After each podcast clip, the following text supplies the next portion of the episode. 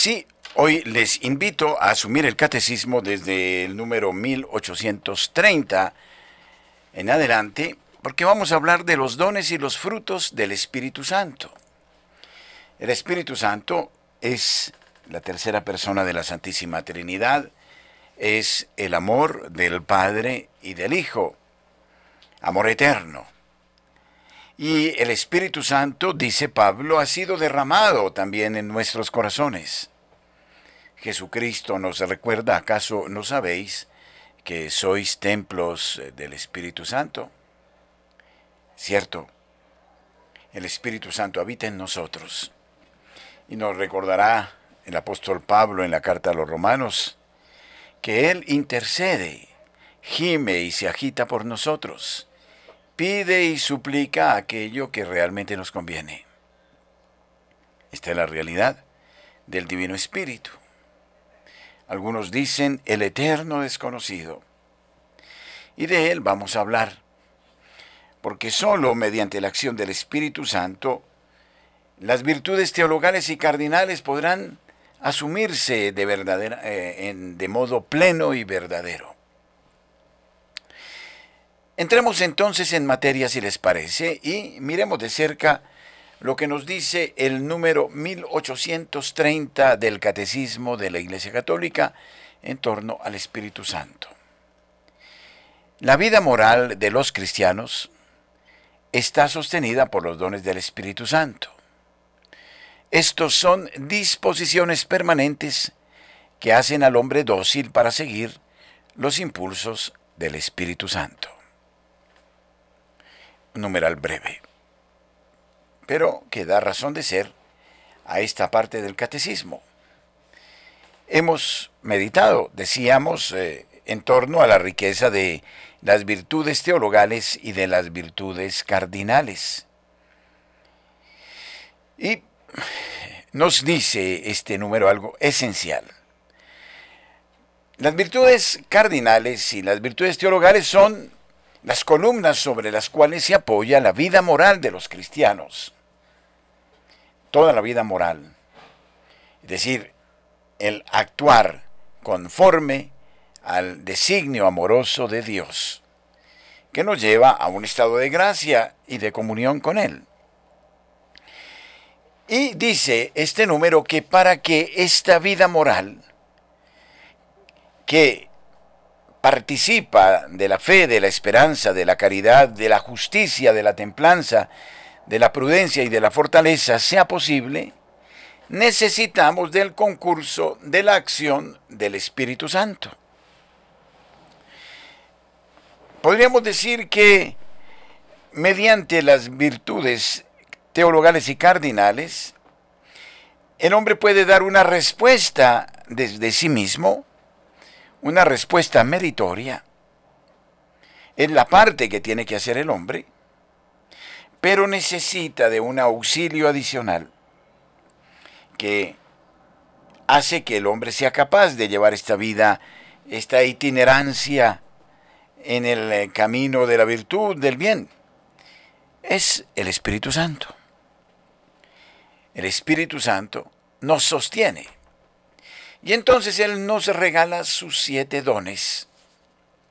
Y ya aquí el catecismo insinúa que los siete dones del Espíritu Santo que recibimos desde el bautismo son la posibilidad que tenemos de la unión con Dios, de la vida amorosa en Dios nos llevan a vivir esta relación continua, permanente, estable con el Señor.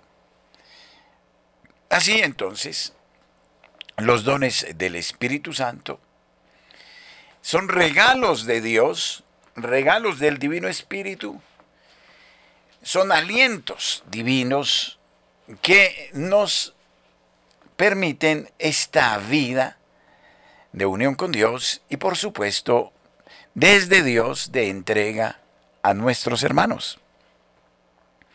Y digamos los dones, como su propia palabra lo enseña.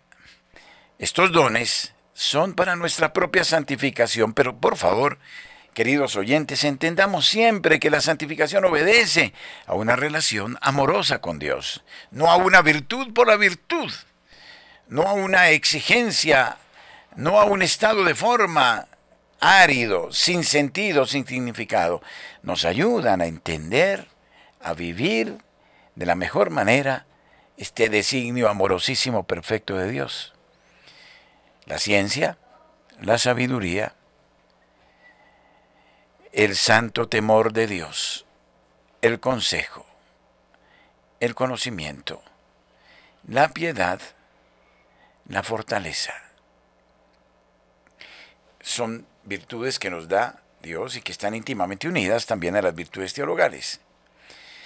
Y entonces el Espíritu Santo nos dice, este numeral nos dispone permanentemente, desde el primer momento de nuestra vida hasta el encuentro definitivo con el Señor, nos disponen permanentemente a ser dóciles, para que siguiendo sus divinos impulsos alcancemos a Dios. Partamos de un hecho que es importante. El Espíritu Santo es la tercera persona de la Santísima Trinidad.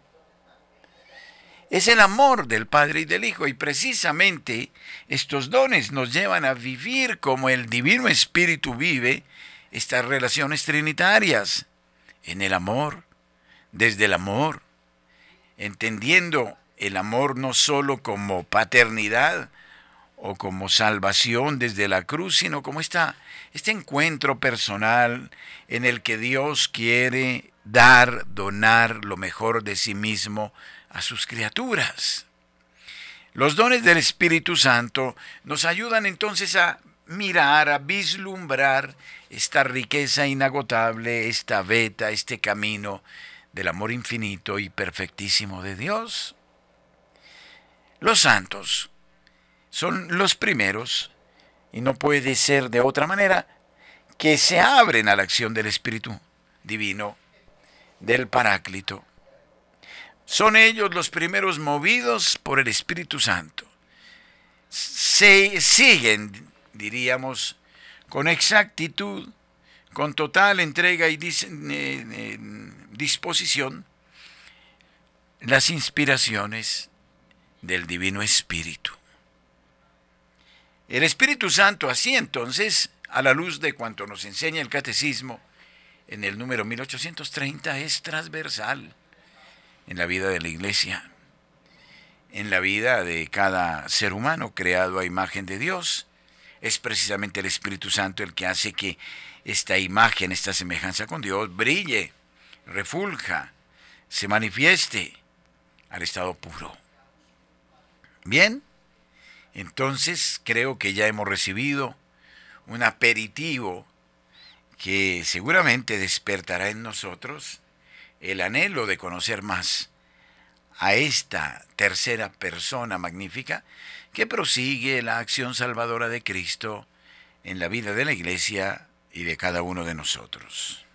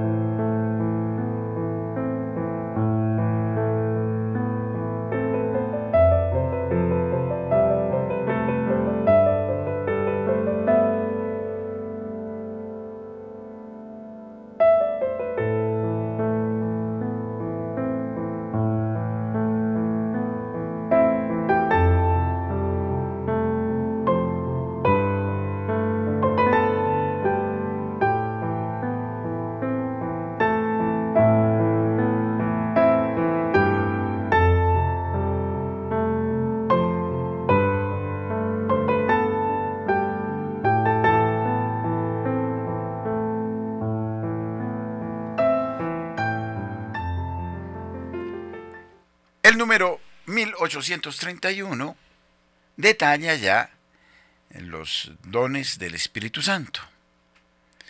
Son el don de sabiduría, de inteligencia, de consejo, de fortaleza, de ciencia, de piedad y temor de Dios. Pertenecen en plenitud a Cristo, Hijo de David. Recordará Isaías en el capítulo 11, versículos 1 y 2. Jesucristo, el Hijo de David, posee plenamente los dones del Espíritu Santo. Los posee porque los vive y porque los encarna de manera perfecta. Porque su alegría es hacer la voluntad del Padre. Porque vive en íntima y profunda relación con el Padre. Porque el fruto del amor del Padre y del Hijo es el propio Espíritu Santo. Por eso a Jesucristo se le define como el santo de los santos, el que amorosa y perfectísimamente está en relación con su Padre. Y por ende Él es el ejemplo, Él es el modelo, el arquetipo al que debemos mirar, a Jesucristo el Hijo de Dios. Del mismo modo nosotros, criaturas, no obstante, recibimos estas perfecciones divinas, estas virtudes, que nos ayudan a caminar en el sendero de Dios. Que nos hacen, dice el, número 1831 del Catecismo, dóciles para obedecer con prontitud a las inspiraciones divinas. Yo ahí diría, cuando afirmamos la docilidad, nos hace alegres, felices, dichosos, anhelantes de vivir de estas inspiraciones divinas. Interesante. Aquí, al tratar de entender este numeral, debemos pedir al propio Espíritu Santo que además de, de los dones nos despierte, nos dé esta gracia interior que nos haga saborear, sentir, experimentar lo que significa la grandeza, la riqueza de Dios. Porque, queridos oyentes, una cosa es decirlo, otra cosa es eh, vivirlo, experimentarlo y, si se me permite el término, saborearlo. Aquí siempre debemos jugar con unos equilibrios, no, no, no es el hacer por hacer. Es hacer porque la voluntad del hombre se siente atraída a este impulso del amor divino. De lo contrario, es una observancia que se queda ahí en la mitad. Cuidado, siempre, como lo decíamos en la anterior catequesis, se tratará de mirar ¿no? a la realidad del amor infinito de Dios. Y es desde ahí, entonces, nos dice el catecismo que nos hace dóciles para obedecer con prontitud las inspiraciones divinas. Pero nosotros, y esto lo hace el Divino Espíritu, aspiramos a ellas porque son preciosas, son santas, son santísimas, son perfectas, nos atraen, nos, nos seducen. Por eso exclamamos nosotros con el Salmo 143 en su verso 10 tu espíritu bueno me guíe por una tierra llana. Tu espíritu bueno me guíe por una tierra llana. Y esto significa que cuando suplicamos la acción del Divino Espíritu debemos saber, debemos sentir el anhelo de la riqueza infinita de Dios, de vivir en Dios de entender el amor pleno de Dios, la santidad de Dios, la oportunidad de, este, de esta riqueza de Dios. Cuando dice el salmista, tu espíritu bueno me guíe por una tierra llana, es decir, me, me guíe por los senderos de la paz, de la serenidad, de la tranquilidad, de la serenidad interior que nace de este caminar a menudo, constantemente, con el Señor. No hay nada mejor. Y entonces es una absoluta necedad de parte de quienes hacen caso omiso de Dios y se atienen de lo terreno, de lo materialista, aún eh, de estas sofisticadísimas herramientas de la época que nos fascinan y atraen, de esta inteligencia artificial y todo lo que se quiera. Pero eso no nos garantiza la dicha, al contrario, todo eso tiene una cara y un sello, tiene elementos sumamente positivos y también sumamente peligrosos. Pero eso es nada si se compara con la grandeza de Dios. Y por ende nos da el anhelo de lo divino, con la total certeza que en la vida en el Señor transcurre serena y tranquila como la fuentecilla va desde la alto páramo, descendiendo hasta conformar una corriente potente entre los peñascos y desciende para aligerar la aridez de la tierra hasta los océanos. Sí, es totalmente necio y diría yo infantil creer que prescindir de Dios es lo mejor en estas épocas es abandonarnos a nuestros propios criterios, criterios que como lo eh, entendemos a lo largo del tiempo, en muchos casos son distractivos, son, eh, son mentirosos, son en muchos casos eh, malintencionados. En cambio, quien camina en el Señor y entiende la oportunidad de hacerlo, es ahí que encuentra su dicha, su serenidad. En este día 4 de diciembre, queridos oyentes, estaba haciendo memoria de un hecho. La primerísima vez en mi vida que toqué un seminario, un convento, en este caso, fue un 4 de diciembre del año 1965. De esto hace 58 años, ¿cómo les parece? Y desde ahí partió una aventura divina.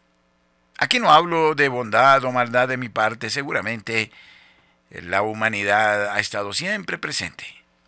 Pero lo cierto es que no puedo sino dar infinitas gracias al Señor que desde hace 58 años me haya regalado la gracia o la bendición de caminar con Él.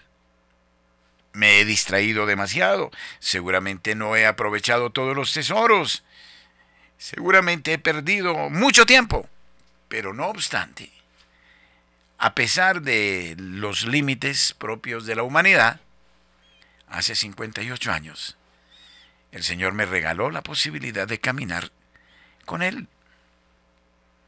Y esta es una vida que si tuviera que repetirla, no la reemplazaría porque a lo largo del tiempo he ido entendiendo que solo en Él se encuentra la verdad, la serenidad, la tranquilidad, el camino, la vida, la riqueza de su divinidad. Hemos visto muchas cosas en 58 años, demasiadas, y demasiado pocas, porque quizá esta generación no supo de lo que fueron las guerras mundiales o la violencia de los años eh, de la década de los 40-50 en Colombia. Pero han sido tales los efluvios de bendición que me parece que todos aquellos intelectuales, economistas, comerciantes, médicos, arquitectos, ingenieros que creen que son mucha cosa porque abjuran de Dios o porque se declaran, declaran agnósticos o deístas o quién sabe qué. Pobrecitos. No pasan de ser una quimera a pesar de su arrogancia, de su prepotencia. ¿Por qué? En 58 años uno veía demasiada agua correr debajo del puente cuántos arrogantes, ¿Cuántos soberbios en el intelecto pasaron? Se fueron. ¿Cuántos que se creían dueños de territorios? Hasta Henry Kissinger, a pesar de haber llegado a los 100 años, todos debieron superar el umbral de la muerte. Los que se creían insustituibles, ayer estaban y hoy ya no son. Y entonces esas ambiciones territoriales y esas ambiciones de poder, y así traten de proclamar un nuevo paradigma para la humanidad desde los estrados de la ONU, de la UE, o de la OTAN, o de la OMS, todos ellos pasarán, todos pasaremos. Mil años en tu presencia son como el día de ayer que pasó. Somos como la hierba que nos siembran en la mañana y por la tarde la ciegan y se seca. ¿Y dónde está el arrogante que se sentaba al pie de su puerta? Desde el alba. Pasé en la tarde y ya no estaba. Un elemento de la sabiduría de la vida humana es saber que somos perecederos. Enséñame, Señor, a calcular mis años para obtener un corazón sensato. Solo en el Señor entenderemos que este paso por la vida tan fugaz nos dispone, es un noviazgo que nos dispone para las nupcias eternas. Y entonces, dentro de esa sensatez, debemos caminar y debemos inclinar la cabeza ante el Señor para recibir su bendición. Por eso el mejor modo, dice el Catecismo en el número 1831, es dejarnos guiar por el Espíritu de Dios. Porque el Espíritu de Dios nos hace sentir que somos hijos de Dios, predilectos, reyes, que participamos del Rey de Reyes. Somos también herederos, herederos de Dios y coherederos de Cristo, dirá Pablo en la carta a los Romanos, capítulo octavo, versículos 14 y 17.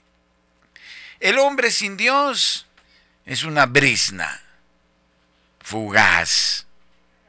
El hombre en Dios, el Dios amoroso que se nos revela en el Padre, el Hijo y el Espíritu Santo, es inmortal Oh, qué necedad la que hay en el mundo, revestida de suficiencia. Qué necedad. Todo pasa, todo es vanidad de vanidades, todo es corroído por el orín y la polilla. De modo que, ¿de qué sirven tantos afanes? Si no estamos en el Señor, tal vez Marta en Betania se afana por hacer demasiadas cosas sin Dios. Y María comienza por contemplarlo. Porro unum bastam, una sola cosa es necesaria. Y entonces, de manera cierta, estar en Él es lo único que vale la pena.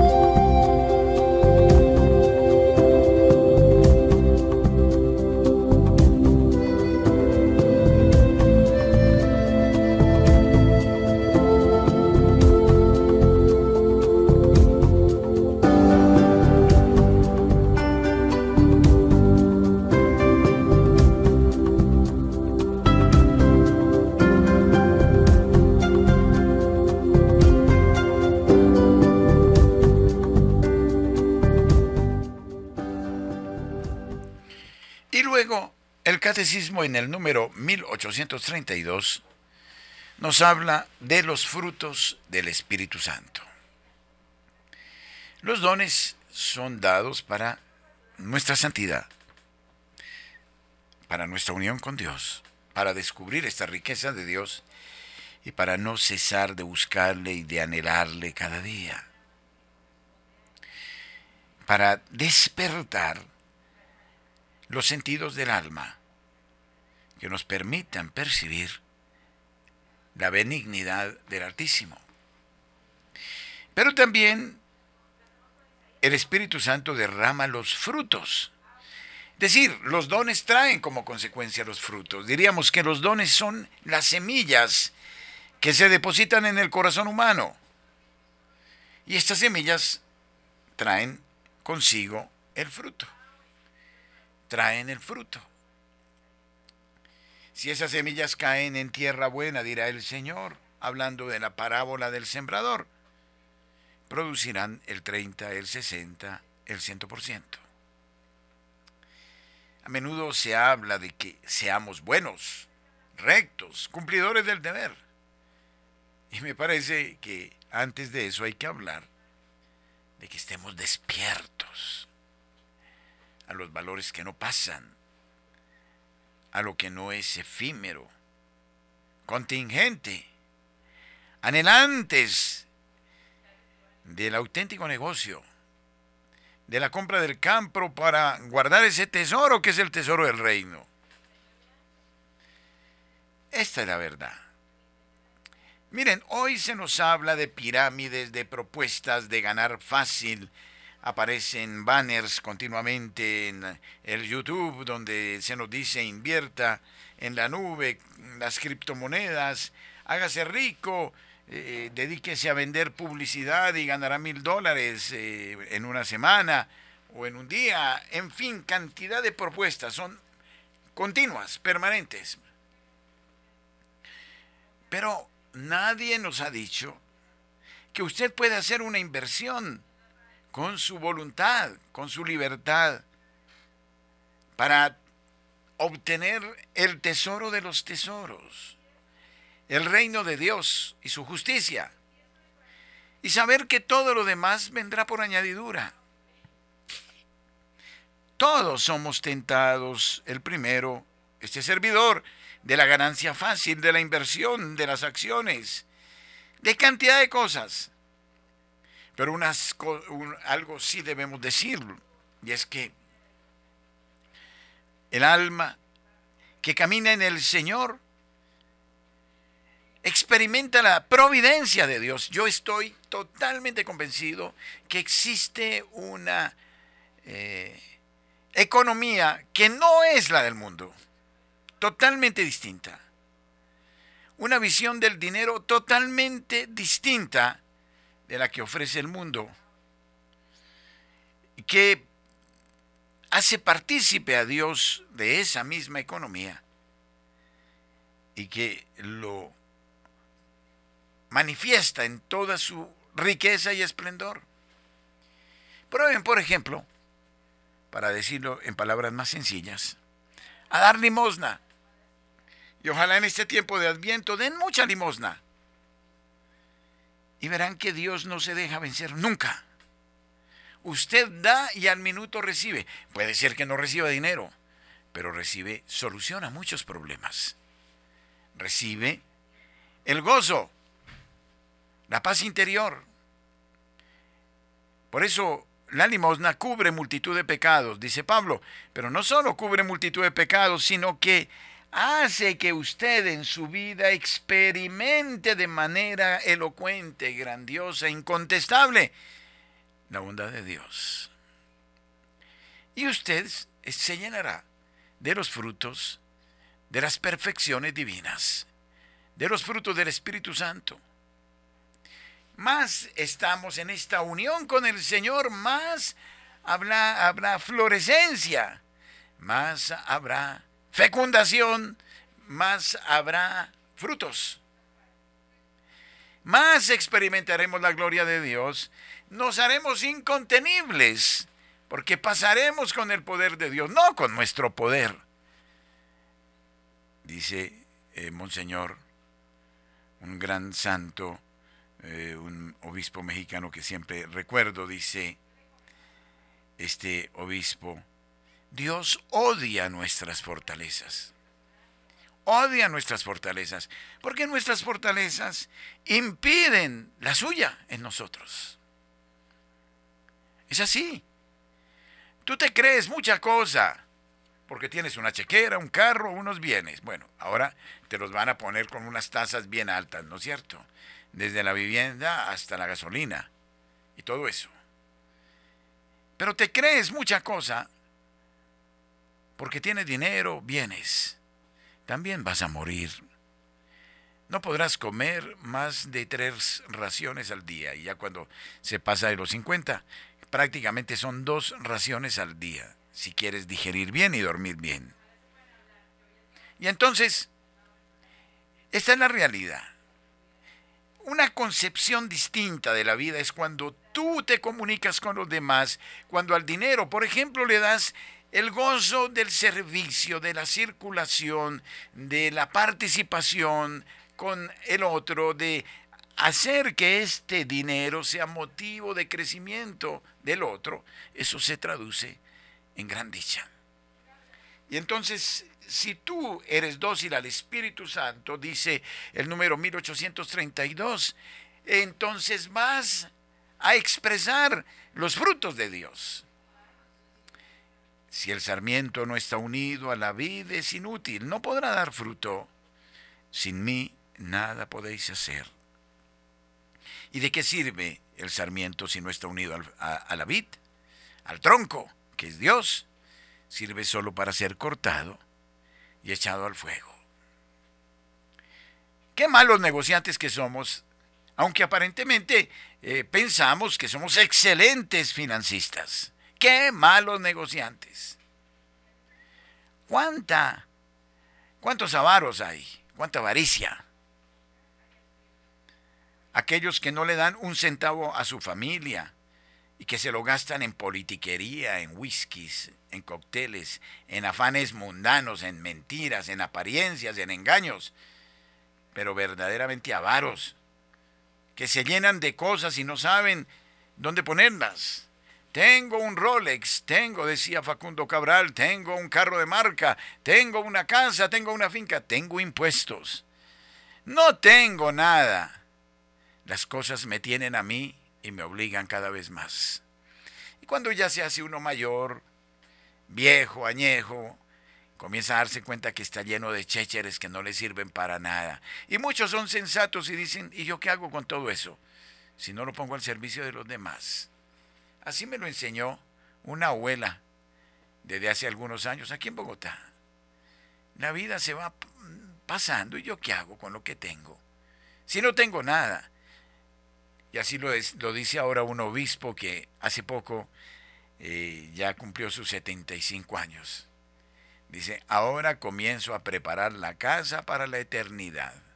Muy sensatos. Y tenemos que preparar la casa para la eternidad. Porque esa es la verdad. Bueno, más estás tú unido al Señor, más me uno yo desde mi flaqueza, desde la necesidad que tengo de Él. Y ahí que el Espíritu en nosotros, al darnos y al creer en estos dones que Él nos da, hace que sobreabundemos en eh, doce, en doce frutos, que ya no son solo para nuestra conveniencia y salvación, sino para el bien de los demás de la Santa Madre Iglesia.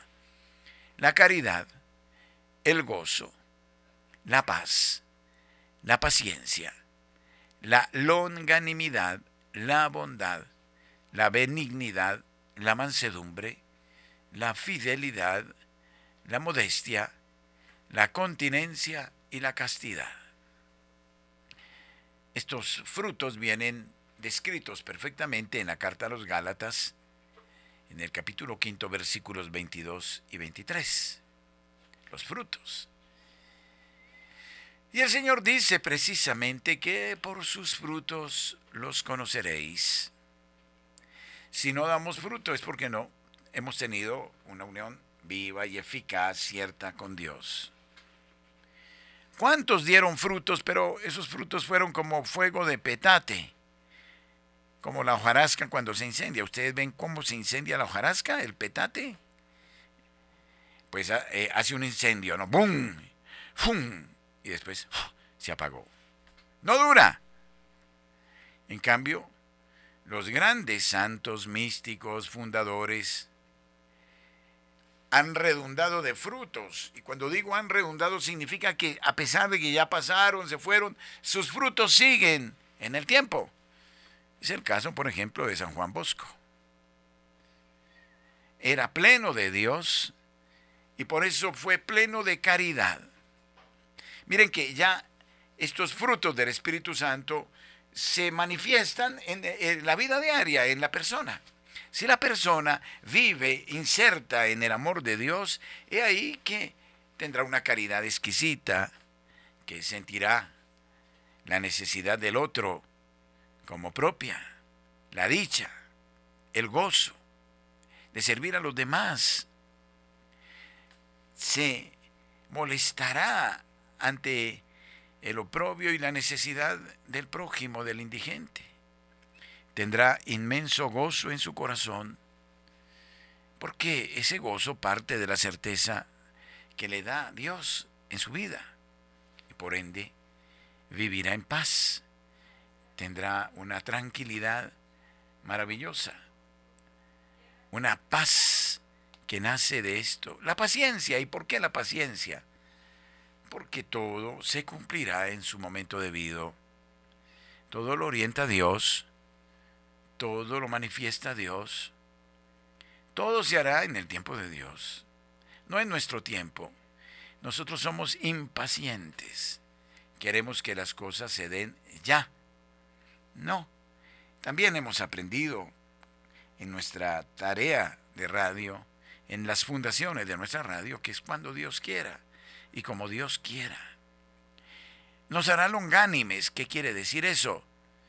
Capaces de entender la miseria del otro, no para contemporizar con ella, no para juzgarlo, no para condenarlo, no para justificarlo, sino con inmensa piedad, porque perfectamente nosotros podríamos incurrir y de maneras peores en el propio pecado nos hace espontáneamente personas bondadosas, sin sarcasmo, sin ironía, sin puyazos, sin eh, ese estilito eh, de estar hiriendo al otro permanentemente. La bondad, la benignidad, ser benignos, la mansedumbre, la fidelidad, la modestia, la continencia, la castidad. Quiere decir, nos hará tranquilos, serenos, fieles. Fieles significa estar ahí con Él, no cambiarlo, no caer en la idolatría. Modestos, porque sabemos que todo viene de Dios, no hay nada nuestro. Y nos dará la gracia de la continencia, de la castidad, de los ojos puros, más allá del instinto, más allá del reclamo de la carne, nos dará una vida temperada, más tranquila, más serena.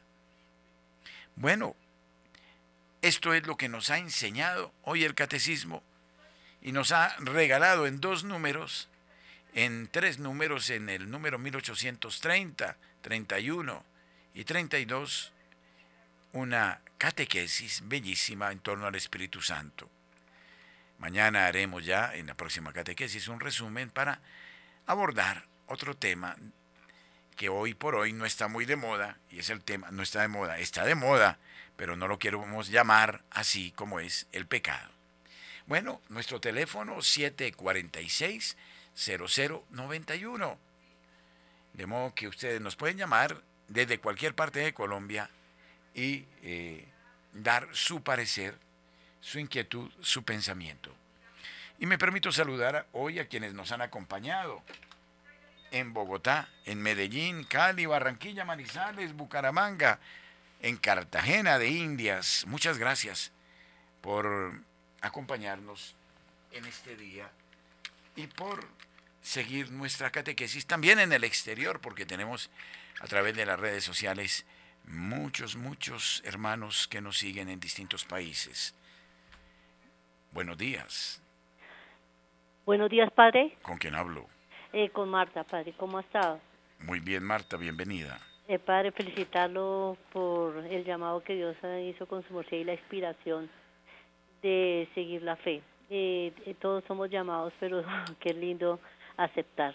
Eh, lo felicito, Padre, que Dios lo siga iluminando y protegiéndolo. Eh, eh, nosotros los católicos somos tan tan bendecidos que tenemos un Dios tan grandioso, eh, tres personas distintas, un solo Dios verdadero y el Santo Espíritu que, que permite que que siendo tan maravilloso, eterno, entre nosotros en una humanidad eh, miseria, miserable, pero hermosa, que Dios nos regala y el tiempito que Dios nos regala es una, es una bendición muy grande. Eh, que cuando nos toque Dios de verdad vayamos con como como decía la Santa Biblia con Anatanael creo que un hombre un hombre hermoso Dios quiera que así sea para toda la humanidad y que nunca es tarde por más pecados que tengamos rojos como la escarlata dice la Santa Biblia pero y eh, nos da el tiempo suficiente de vivir con amor y, y con Dios. Eh, el Santo Espíritu Santo, eh, mm, invocarlo a Él es invocar a las tres personas divinas y, y abrir ahora nuestro corazón, eh, el, el, el corazón de, de físico, el corazón espiritual, la mente, el alma, el espíritu, abrirnos a Él eh, es, es el mejor regalo que, que yo creo que uno débil, pero hasta hasta él en nosotros nos hace fuertes eh, porque nosotros no llegamos ni, ni, ni levantarnos a la de la cama con nuestras fuerzas. Entonces padre el tema de hoy es siempre el espíritu de, él para que encienda nuestros corazones con la llama de su amor. Alguien me decía que que la que ojalá me quemara le dije ojalá me quemara con fervor hacia él y también que ese mismo fuego queme mis, mis pecados para que me purifique. Entonces eh, lo hizo con sarcasmo, pero a la final fue muy hermoso. Entonces parece mi... Gracias Marta, muy amable. Muchas gracias, muy amable. Buenos días. Buenos días, Padre Germán. Sí, Alicia en Cali. Sí, Padre. Primero, pues bueno, felicitarlo por su por su ascenso a todos esos años de vida sacerdotal y de obra benéfica en pro de todos nosotros.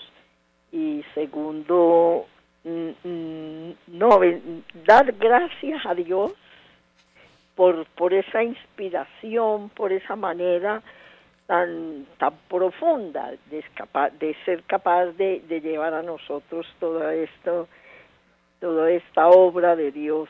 Y pensaba realmente eh, así nadie estudiara nada, basta con que estudie la Biblia y se meta en los libros sagrados, que podía ser un superhombre, porque es que Dios nos hace, pero también nos enseña cada parte, cada movimiento, cada acción, cada hecho. Bueno, no, es una maravilla esta, esta, este tema que, que trae la, la iglesia y que el Padre, la Biblia y que el Padre nos lo explica. Muchas felicitaciones. Gracias, Alicia, en Cali. Dios la bendiga. Muchas gracias. Buenos días. ¿Aló? Sí, ¿con quién tengo el agrado? Padre, buenos días. Habla Elcira, mucho gusto. Elcira, bienvenida, mucho gusto.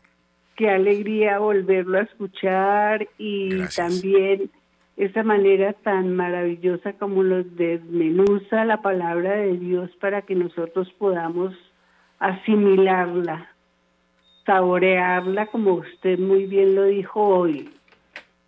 Y qué maravilla porque sí, en realidad el ser humano de repente se encuentra con la vida sin saber cómo acogerla, cómo sostenerla y cómo perpetuarla y es Dios quien nos da la pauta para poder asimilar todo este misterio maravilloso que es la vida. y cómo descubrir a través de, de ese día a día en sus enseñanzas, en la palabra de Dios, cómo el Señor nos enseña a reconocer nuestra identidad de ser hijos de Dios.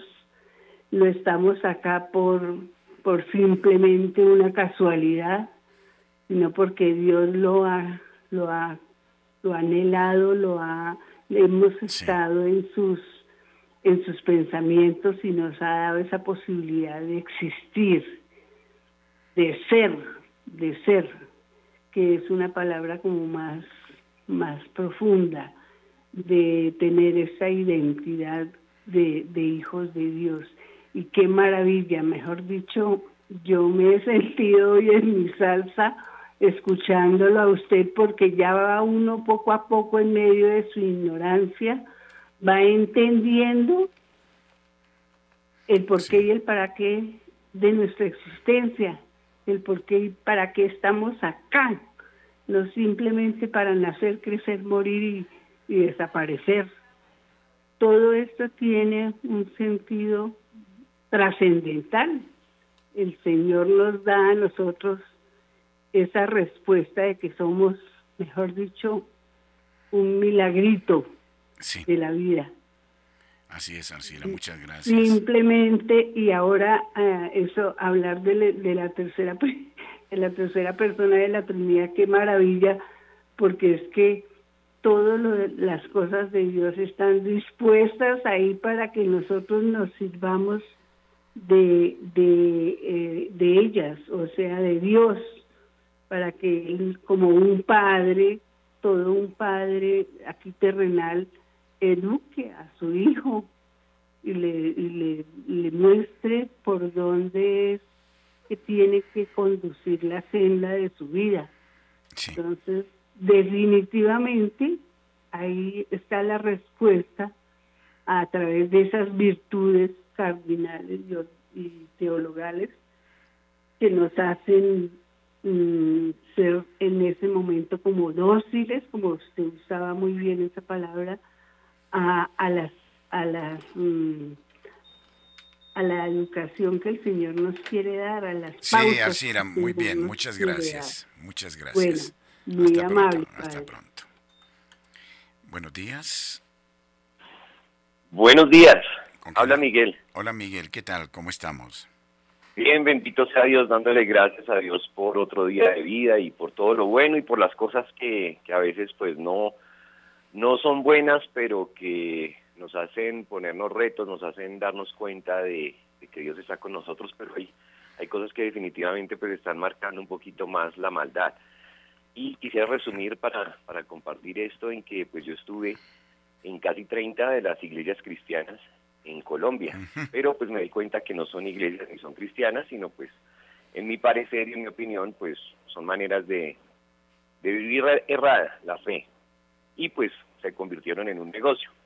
Llego a la Iglesia Católica hace más o menos siete años, el Señor me trae, y nuevamente, después de la primera comunión, que fue más o menos a los 12 años, vuelvo a recibir la Sagrada Eucaristía después de una confesión de vida. Y, pues, con toda seguridad y con todo el amor, a defender nuestra Iglesia Católica. Es decir, a argumentar, no atacar, pero sí argumentar con el conocimiento que tuve de, de haber conocido estas sectas eh, protestantes defender la iglesia, conocer las comunidades, conocer las parroquias, conocer eh, la riqueza tan hermosa que Dios tiene en nuestra iglesia. Sin embargo, pues somos humanos y esta iglesia es de humanos. Y hay diferencias, celos, envidias, cosas humanas en nuestra iglesia. Pero últimamente pues me di cuenta de, de, de, esta situación y en este momento pues le pido a todos que recemos, que, que encomendemos a la Santísima Virgen María a todas las personas que tienen un cargo, una posición, un lugar importante en nuestra Iglesia Católica, nuestra Santa Madre Iglesia Católica, especialmente sacerdotes, porque algunos, no pocos, no son todos, la mayoría somos buenos. Algunos eh, definitivamente ni siquiera aman ni respetan la Iglesia, ni aman ni respetan al Señor, sino están por otros intereses que van en contra de las virtudes, como son el interés al dinero, la vanagloria, les gustan que los ensalcen, y, bueno, otras cosas que, que, quisiera ya de pronto de otra manera pedirles que recen porque no son no son nada gustosas ni siquiera de mencionar. Bueno. Entonces soy Miguel, que la Santísima Virgen María nos ampare y que el Espíritu Santo de Dios ilumine para seguir escuchándolo. Gracias Miguel, muy amable, Dios le bendiga.